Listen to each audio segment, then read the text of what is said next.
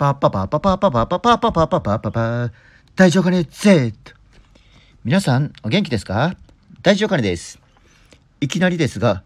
大事お金の実験をやってみたいと思います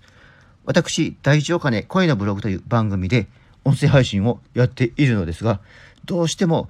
ランキングを意識してしまうので一般的なお話となってしまうのですが大丈夫かね Z ではランキングを意識していないのでいろいろな音声配信しても良いのではないかなと思っております。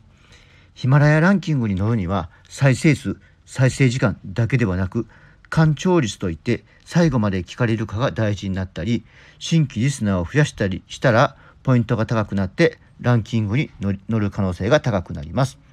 今回実験の意味を込めていろいろ配信してみようと思います。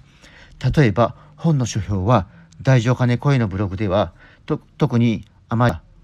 今回はランキングを意識していないのであればやってもいいと思うしもっと日常会話的な独り言みたいな感じで思いを話してみるのも良いのかなと思っております。更新は不定期ですが気ままにやっていきたいと思いますのでこれからも大丈夫かね Z をよろしくお願いします。